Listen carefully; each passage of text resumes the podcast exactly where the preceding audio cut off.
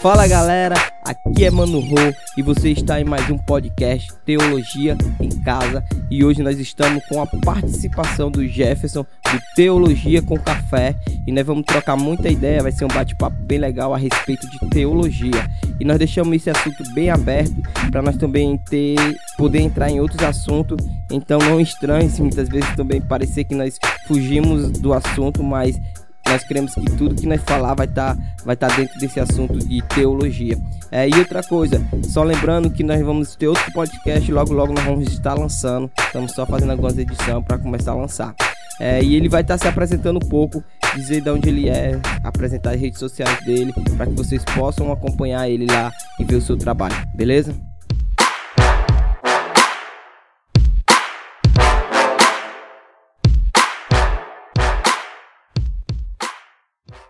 Olá pessoal, eu sou Jefferson Rocha, eu sou host né, no Teologia com Café, o podcast no qual a gente tem várias em, em várias plataformas digitais. Agora há pouco tempo a gente já está com um projeto no YouTube, né, ajudando as pessoas a se desenvolverem no ministério. A gente está começando um projeto de curso para pregadores gratuito no YouTube. E assim a gente vai desenvolvendo o ministério chamado de Cristo, de forma que alcance mais pessoas, né? Hoje a gente procura ser missionário, as pessoas pensam em ir para a África, pensam já ir lá para o outro lado do Brasil, sendo que a gente pode alcançar as pessoas com a ferramenta que tem em nossas mãos, que é a internet. Então, é, esse é o objetivo que a gente. Sou de Santa Catarina, congrego e sirvo a Deus como presbítero na Assembleia de Deus, voz missionária, na cidade de Garupa, Santa Catarina, então eu sou pentecostal, né? É, Mais um pentecostal somos, aí, viu, eu, gente? eu, eu acredito na, que nós somos nascidos em Genebra, é, nascidos em Azusa e formados em Genebra, né? A gente é pentecostal bíblico, como que se diz, a gente clama por um avivamento bíblico genuíno, né?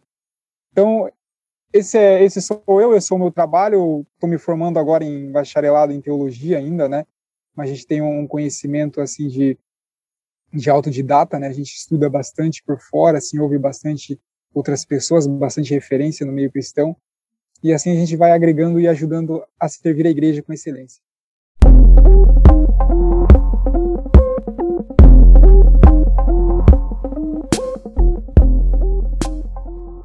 Que é teologia, né?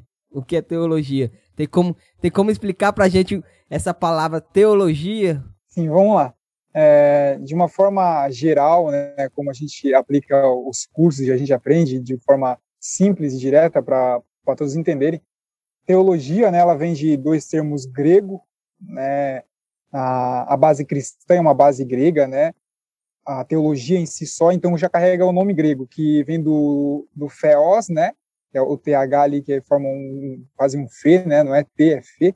Feos, que significa Deus, né, ou divindade, e o Logos, é, logia, na verdade. A né? logia significa estudo. Então, a teologia, de uma forma geral, é um estudo sobre Deus e a sua natureza, ou sobre a ação de Deus, o que Deus está fazendo. É isso que a gente, na teologia, busca estudar até citando o que o menino vai falar sobre, no seu livro Somos Todos Teólogos, que é basicamente um livro de teologia sistemática bem, bem simplificado para poder né, nos trazer uma, uma visão bem simples do que é teologia. É, é isso aí, galera.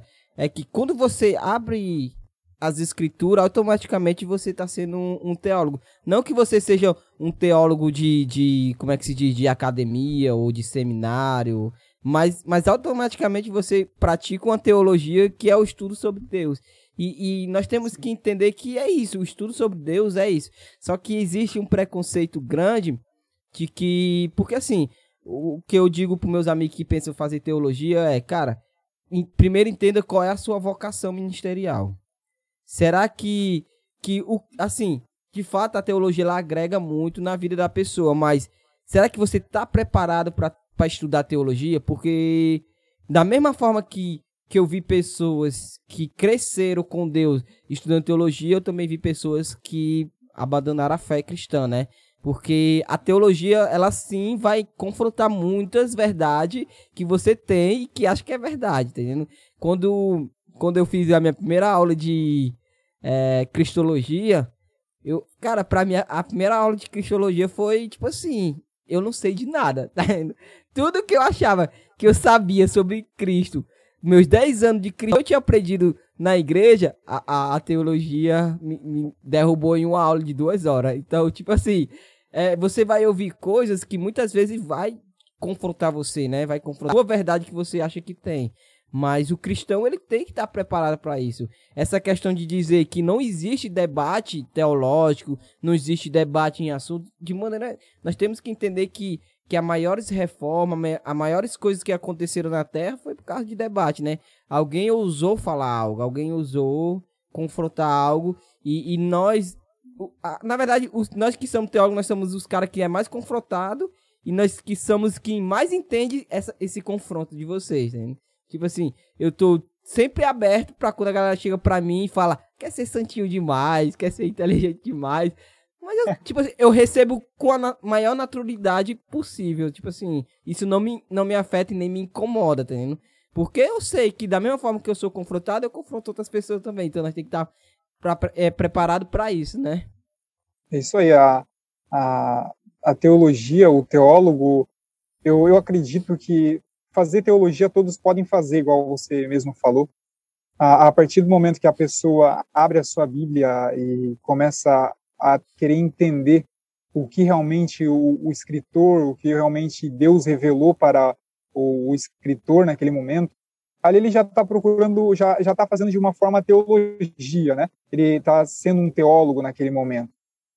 Tem pregadores que nunca fizeram o, um seminário, nunca fizeram um curso de teologia, mas a, a, familiaridade dele com a Bíblia, ele estuda tanto a Bíblia, estudou tanto, que ele fala no mesmo tom de um teólogo que estudou na academia, consegue é, entender isso porque ele leu a palavra do, do, ponto de vista próprio da palavra e buscou referências por fora, ouvindo assim é, pregadores pregadores bíblicos, né, não qualquer um também, e buscou estudar a fundo. Então qualquer pessoa pode pode fazer teologia, basta querer querer ir, né? Assim como a, a, teologia, esse é um ponto importante que a gente tem que cuidar como, estudante da palavra de Deus, estudante de teologia, é, com o ego, né? Eu creio que o que mais derruba as pessoas é a questão do ego, né? Eu saber mais do que alguém, eu quero me achar maior do que a outra pessoa.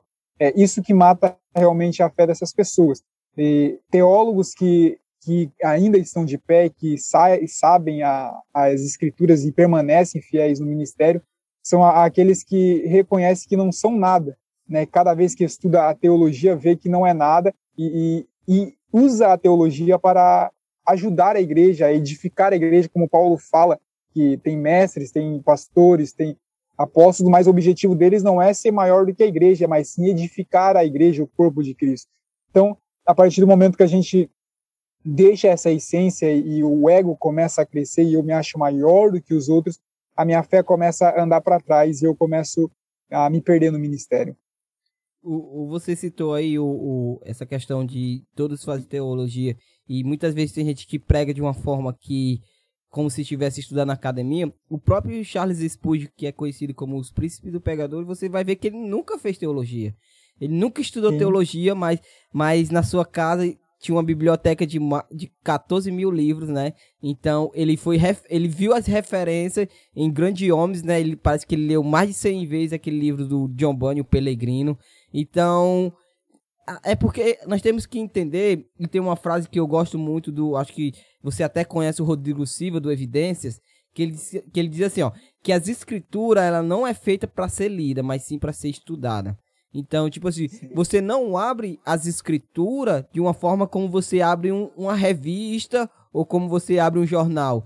Porque as escrituras em si, ela tem um contexto geral, ela tem uma hermenêutica geral, ela tem tudo que, que requer para que aquilo foi, foi escrito. Por isso que eu até acho assim, que uma pessoa que consegue estudar a Bíblia só com a Bíblia e um caderno, rapaz, o homem é...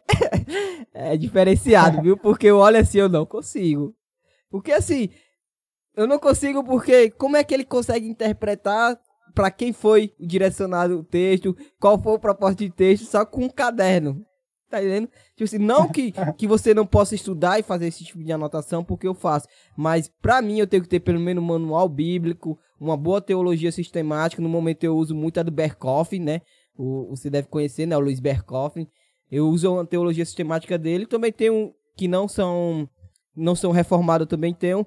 Mas é isso aí. Você tem que você tem que ter um padrão para que você estude. Até vamos fazer um podcast a respeito disso, de, de falar de como estudar as escrituras, né? Porque muitas vezes nós não estamos sabendo nem, nem estudar correto. Eu acho que Sim. quem tem um livro sobre isso é o. Eu tenho até um livro aqui dele. É o John MacArthur que ele vai falar, né? Como, como ler a Bíblia. Ele vai ensinar a respeito disso. Então é isso aí. Você não é obrigado a, a, a fazer parte de uma, de uma academia. Você não é obrigado a ir para dentro de um seminário. Mas você é obrigado a estudar as escrituras de uma forma correta. Porque você fala uma coisa bem interessante a respeito de, de que homem se perde por, por ter muita soberba quando estuda, né? Quando eu quando me perguntaram lá na rádio, quando eu fui para a rádio, me perguntaram a respeito de por que, que eu me interessei a estudar teologia. Primeiro, eu gosto dessa área de, de, de, de entender o evangelho, de entender é, essa questão das escrituras e tal. Eu, eu gosto disso e, e, eu vi que, como você me falou, cada vez que eu mais olhava para Deus, eu mais me sentia indigno dele, tá? Tipo assim, cada vez que eu mais aprofundava nas Sagradas Escrituras, é, estudando, eu dizia, cara, quem somos nós? Tipo, quando eu estudei soteriologia, que é o estudo sobre a, a respeito da salvação, você vê que você não vale nada, você não presta pra nada, e só Cristo é capaz de lhe salvar, tá entendendo? Então, e, e quando eu estudo isso, é isso que eu quero passar para minha igreja local. É isso que eu quero ensinar para minha igreja local. Sabe? De, de eles entender o que é o caráter de Deus, de ele entender como é que tem uma vida santa. Tá então, quando eu estudo, quanto mais eu estudo, é mais isso que eu tento passar para minha igreja local. E, e outra coisa, para você que está escutando a gente, quanto mais nós estuda, mais é, é requer de nós. A Bíblia diz que quanto mais é dado, mas é cobrado. Então, se eu tenho que me orgulhar de alguma coisa, gloriar, eu tenho que me gloriar das fraquezas, como diz o apóstolo Paulo. Porque assim, quanto mais eu estudo, mano, eu, mais eu vou ser julgado pelo aquilo que eu sei, né? É, a gente falou, falou sobre essa questão de da, das pessoas ter que entender o que a gente tem que passar para a igreja local, a questão das bênçãos, né, da salvação ah, as pessoas confundem algumas bênçãos. Quando Paulo, quando Paulo fala para a igreja de, de Filipos, a carta de Filipenses, ele fala lá no capítulo 4, versículo 19, uma oração, né? É, e o meu Deus suprirá todas as vossas necessidades em glória.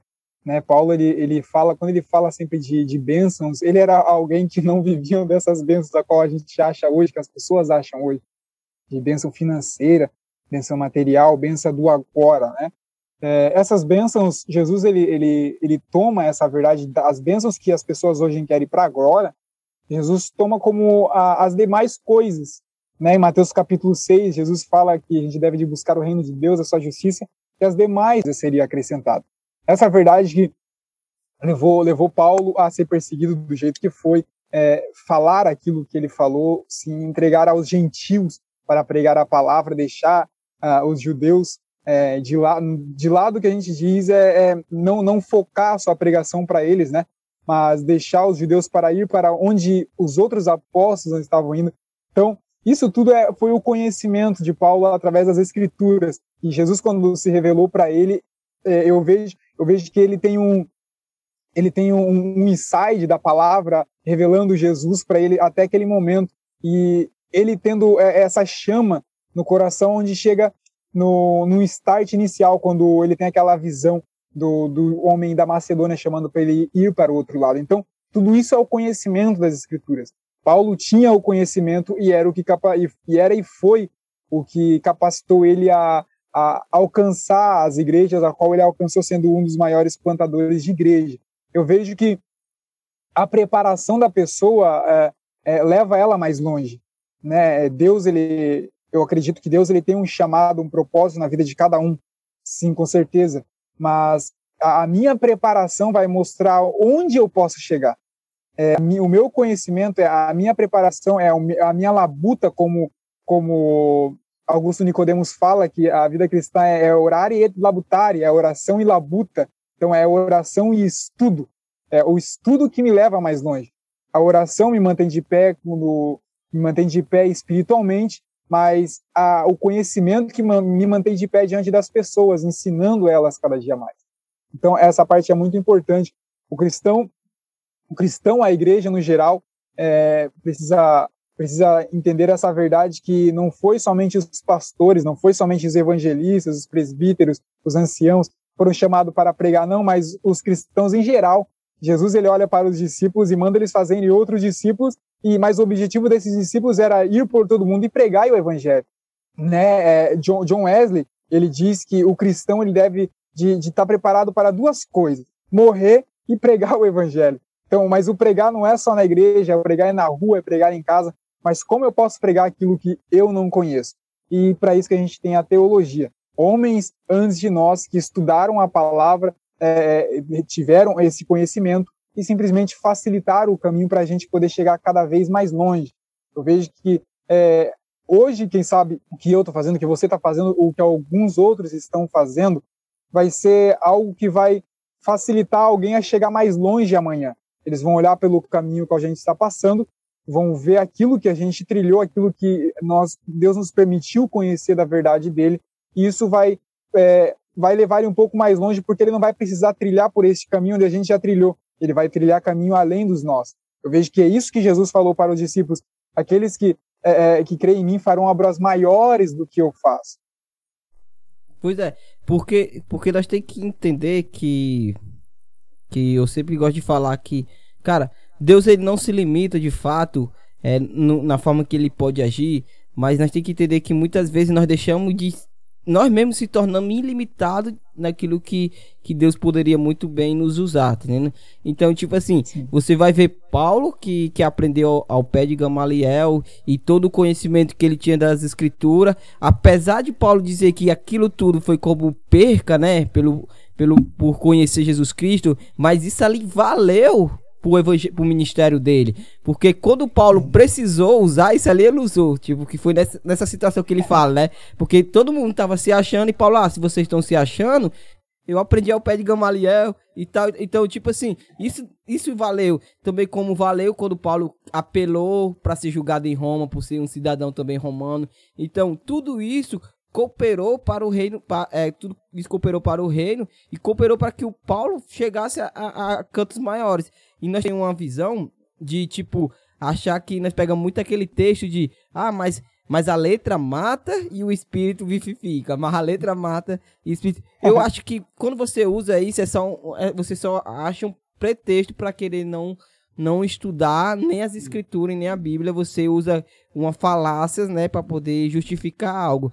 Porque assim, de fato, se você for pegar o contexto, era um contexto totalmente diferente, no que foi escrito diferente e, e tinha um contexto por trás. Então eu não posso simplesmente pegar uma frase bíblica e colocar como como algo que justifique aquilo que eu não quero fazer. E eu glorifico muito a Deus, sabe? Porque eu tenho um livro do, acho que é do Leonardo Ravenhill, que ele vai falar sobre por que tarda o avivamento, mas hoje eu, hoje eu tenho visto hoje eu tenho visto um avivamento, mas não um avivamento de movimento, né?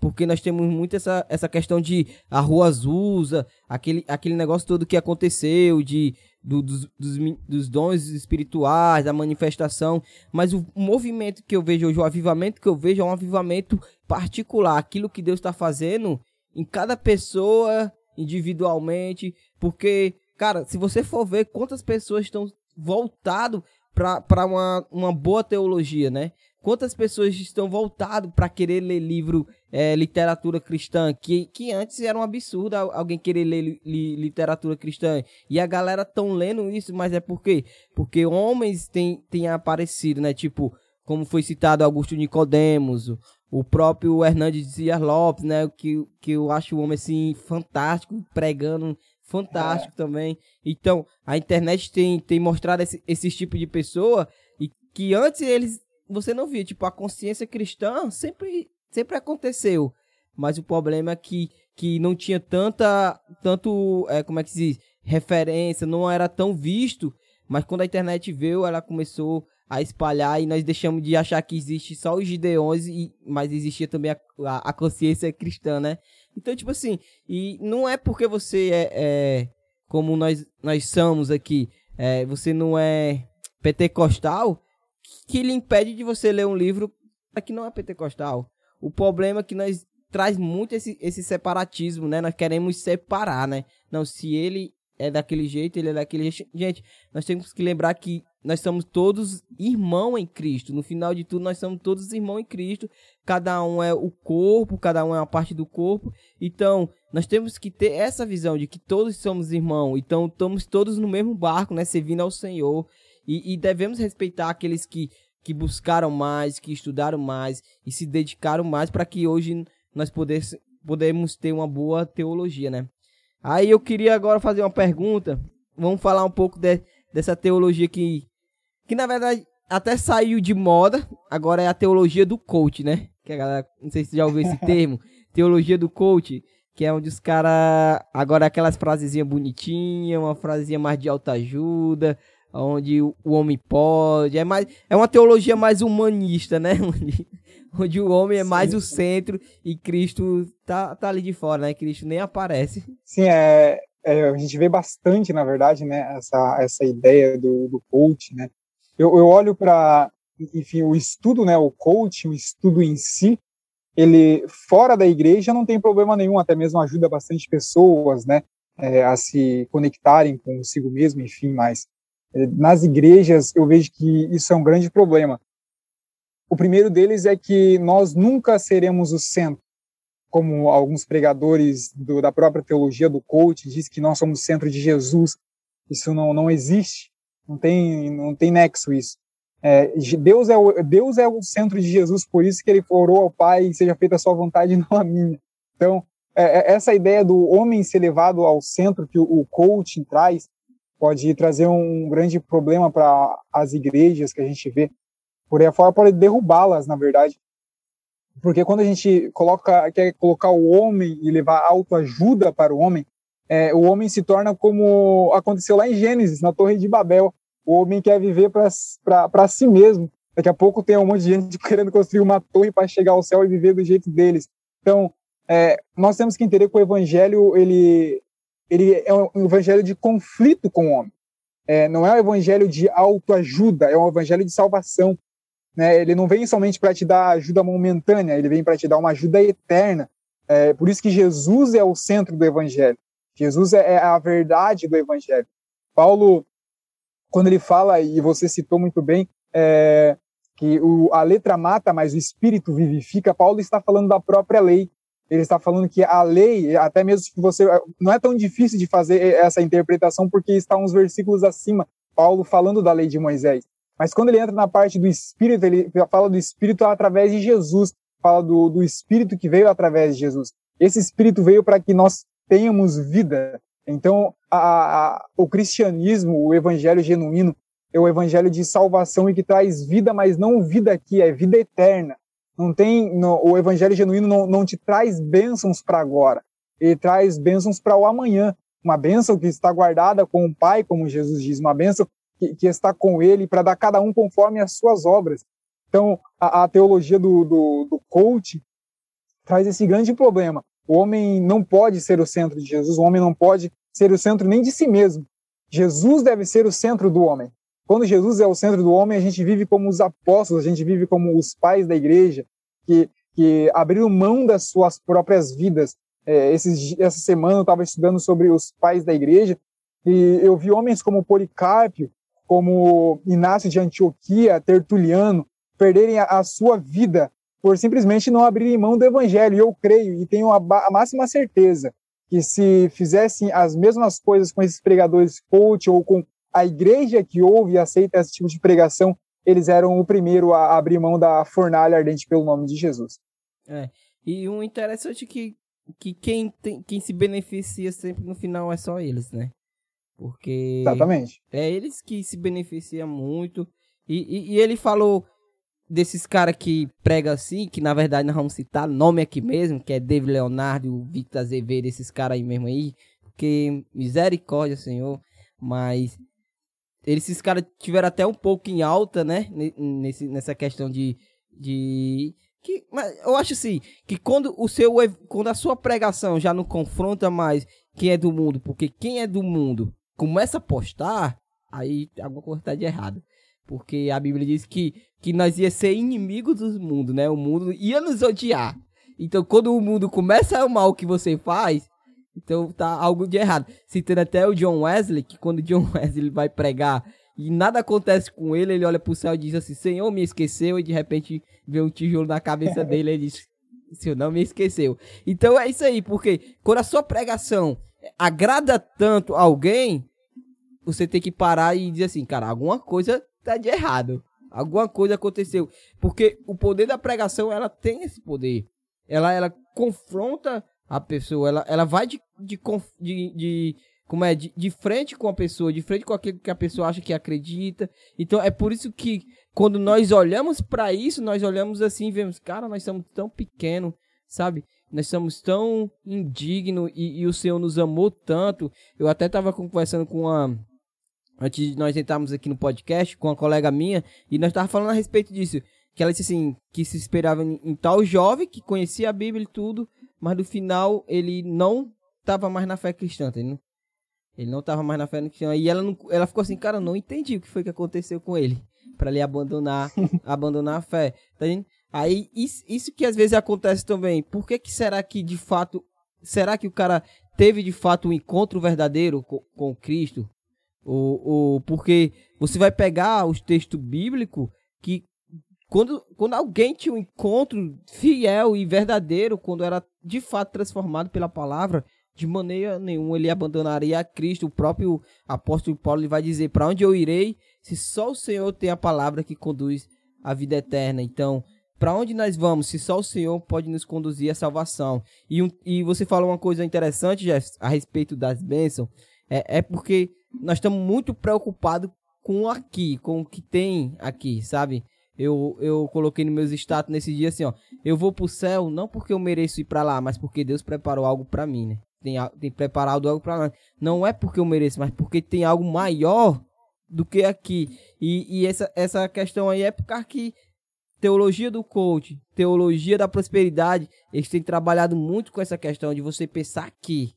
E nós esquece quando Paulo vai dizer em Colossenses que nós devemos olhar para o alto, pensar no alto onde Cristo está sentado à direita. Então, tipo assim, nós temos que colocar os nossos pensamentos no alto, onde Cristo está. E quando você trabalha com essa visão, você olha para o mundo totalmente diferente, né? Você já não enxerga o mundo como você enxergava antes.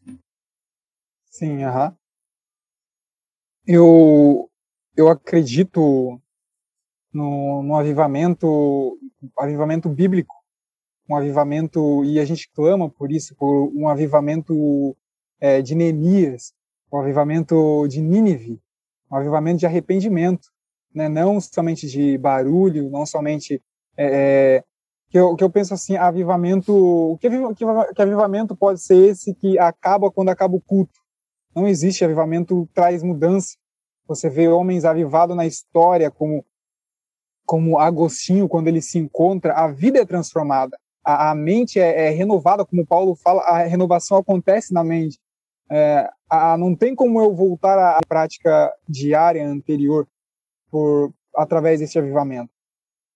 Então a gente vê que a teologia da prosperidade e a, a teologia do coaching, ela vem muito contrário às doutrinas bíblicas.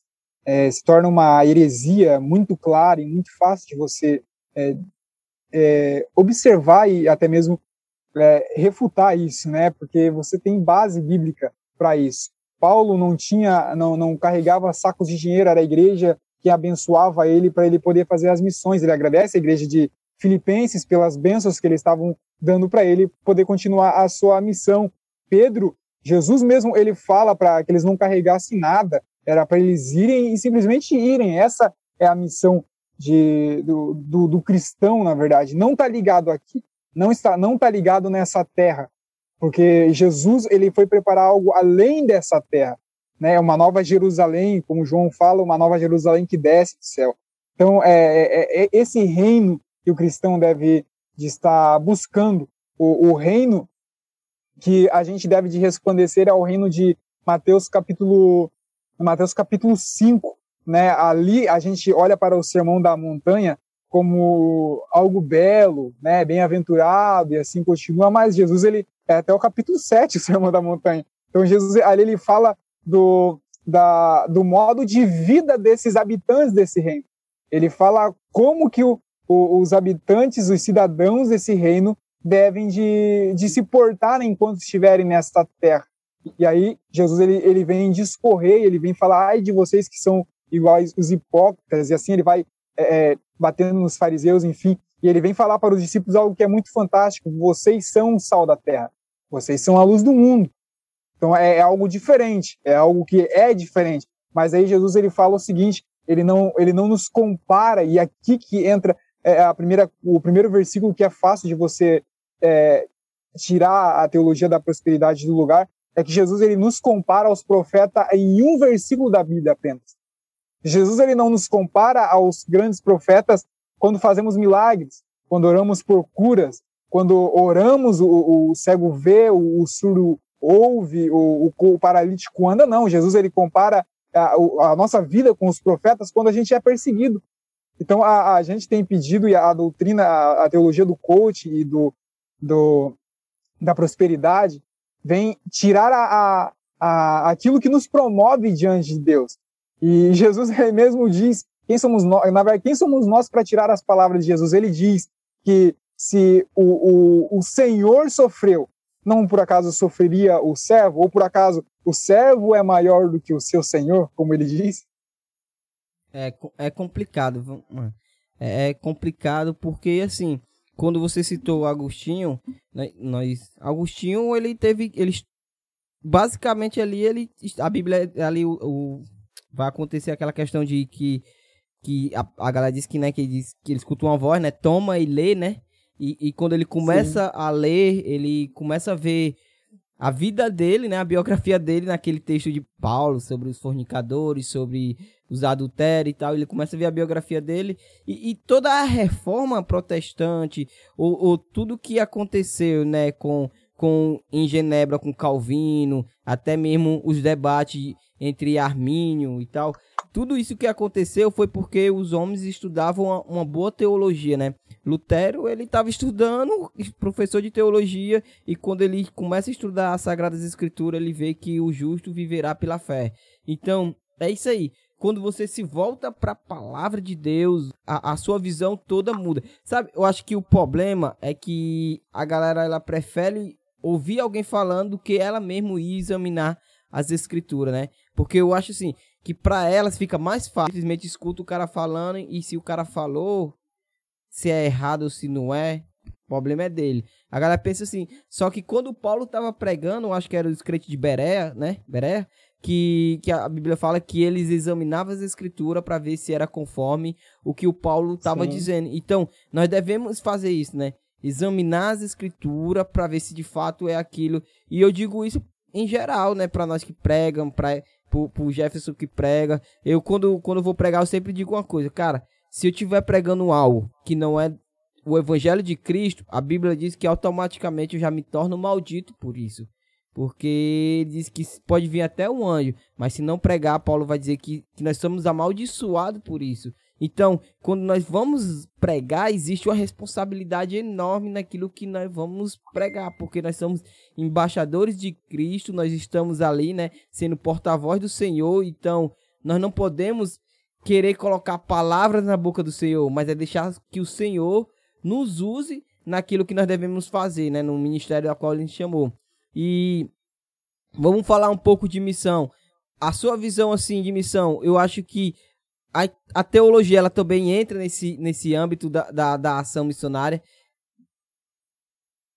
É, sim, com certeza. Eu, eu, eu acredito muito fielmente nisso, que a teologia é uma teologia, ela, ela não é, mas ela deve de ser uma teologia prática, né? A, a, a, boa teologia é aquela que eu penso dessa forma, que é aquela que começa na mente, através do estudo, ela desce para o coração através da paixão pela palavra e ela precisa de toda maneira terminar nas mãos, no serviço do próximo.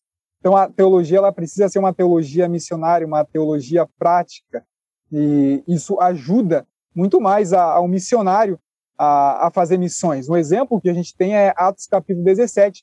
Paulo chega em Atenas. Qual é a linguagem que Paulo vai falar com para os habitantes de Atenas? Ele vai, entra no Areópago, encontra uma imagem do Deus desconhecido, todo mundo está adorando, ele faz o quê? Ele chama a atenção para o Deus desconhecido. E quando as pessoas, quando ele tem a atenção das pessoas, ele traz o evangelho de Jesus em cima disso. Então, eu acho que quando você entende a, a palavra de Deus através da teologia como uma ferramenta, a, a missão se torna mais fácil. Fazer missões se torna mais fácil porque você consegue falar na linguagem do povo, como Jesus fazia. Eu acho que é, é, aqui está um ponto essencial para os missionários. É, falar como Jesus falava. Jesus ele sabia a verdade do Pai mas ele falava e trazia a verdade do Pai do ponto de vista cotidiano.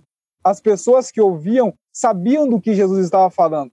Quando ele estava em ambiente mais rico, ele falava num tom que os ricos entendiam. Quando ele estava no ambiente é, de camponeses, ele falava num tom que os camponeses entendiam. Quando ele estava na, na cidade, ele fala no tom que os habitantes da cidade entendem, para que as pessoas entendam realmente o chamado de Cristo. E essa é a missão do pregador. O pregador o pregador e o estudante de teologia, ele deve de se preocupar muito com isso. Não se preocupar com o que ele vai falar, mas sim se as pessoas vão entender aquilo que ele está falando. Pois é. E, e nós temos nós tem até um podcast, né, com, com o Breno. O Breno, ele passou um, um, bom tempo, se eu não me engano, acho que foi cinco anos na Jocum, aqui em Fortaleza, né, fazendo missão. Então, hoje ele está pela, pela igreja dele, Batista, fazendo missão, é missionário local da igreja dele. E ele tem muita, ele tem muita experiência com isso, né? Com essa questão do campo missionário. E ele nós estava batendo um bate-papo sobre isso, sobre a questão de evangelização. E você vai encontrar lá, é só buscar lá, você vai achar lá. E ele vai falar sobre como a, a teologia ajudou muito ele a, a, a, saber o que falar também.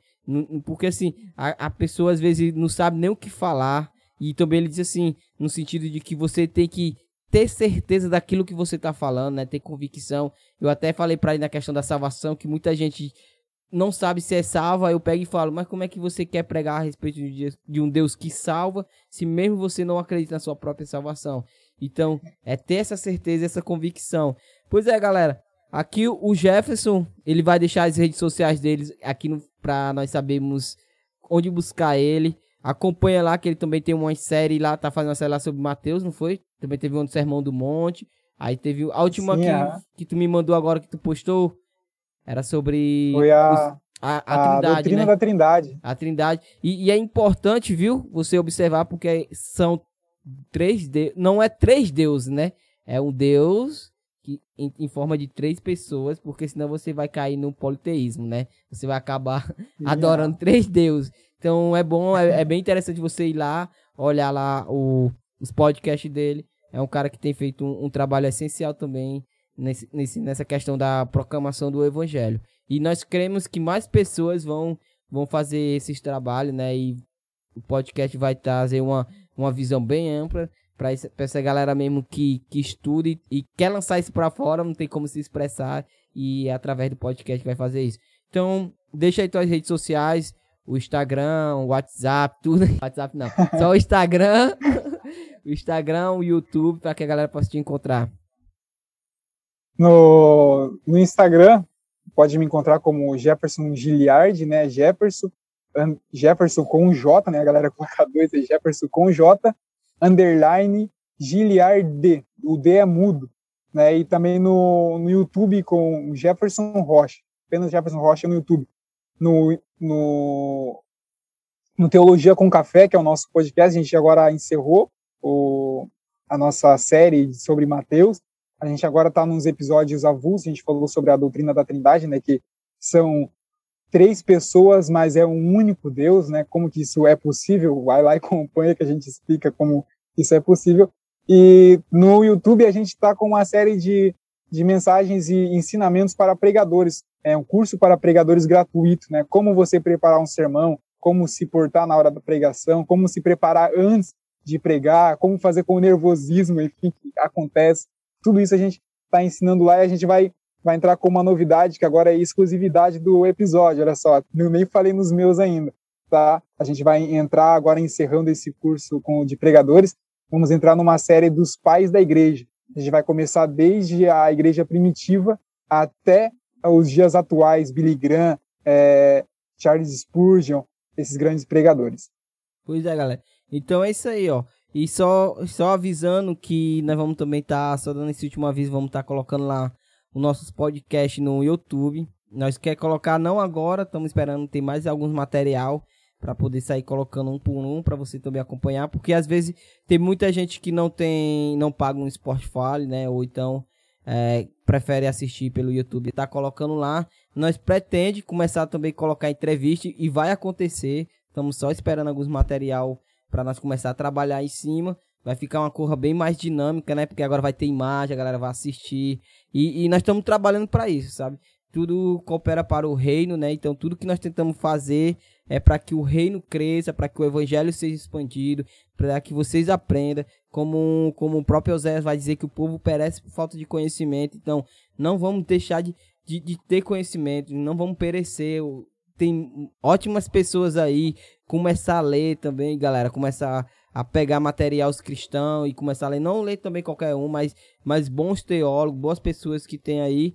Então, é isso aí, galera. Nós estamos em mais um podcast, Teologia em Casa. Hoje nós tivemos a participação do Jefferson, do Teologia com Café, né? O irmão muito bacana aí que teve falando um pouco a respeito de teologia. Então, acompanha ele lá. Vou deixar aqui na descrição todas as redes sociais, todo eh, vou passar os links lá para você também acompanhar ele. Então é isso aí, nós estamos indo. Obrigado para você que ficou, obrigado por você que ficou nos acompanhando, ouvindo o nosso podcast até o final. Que Deus abençoe a todos. Valeu e fui.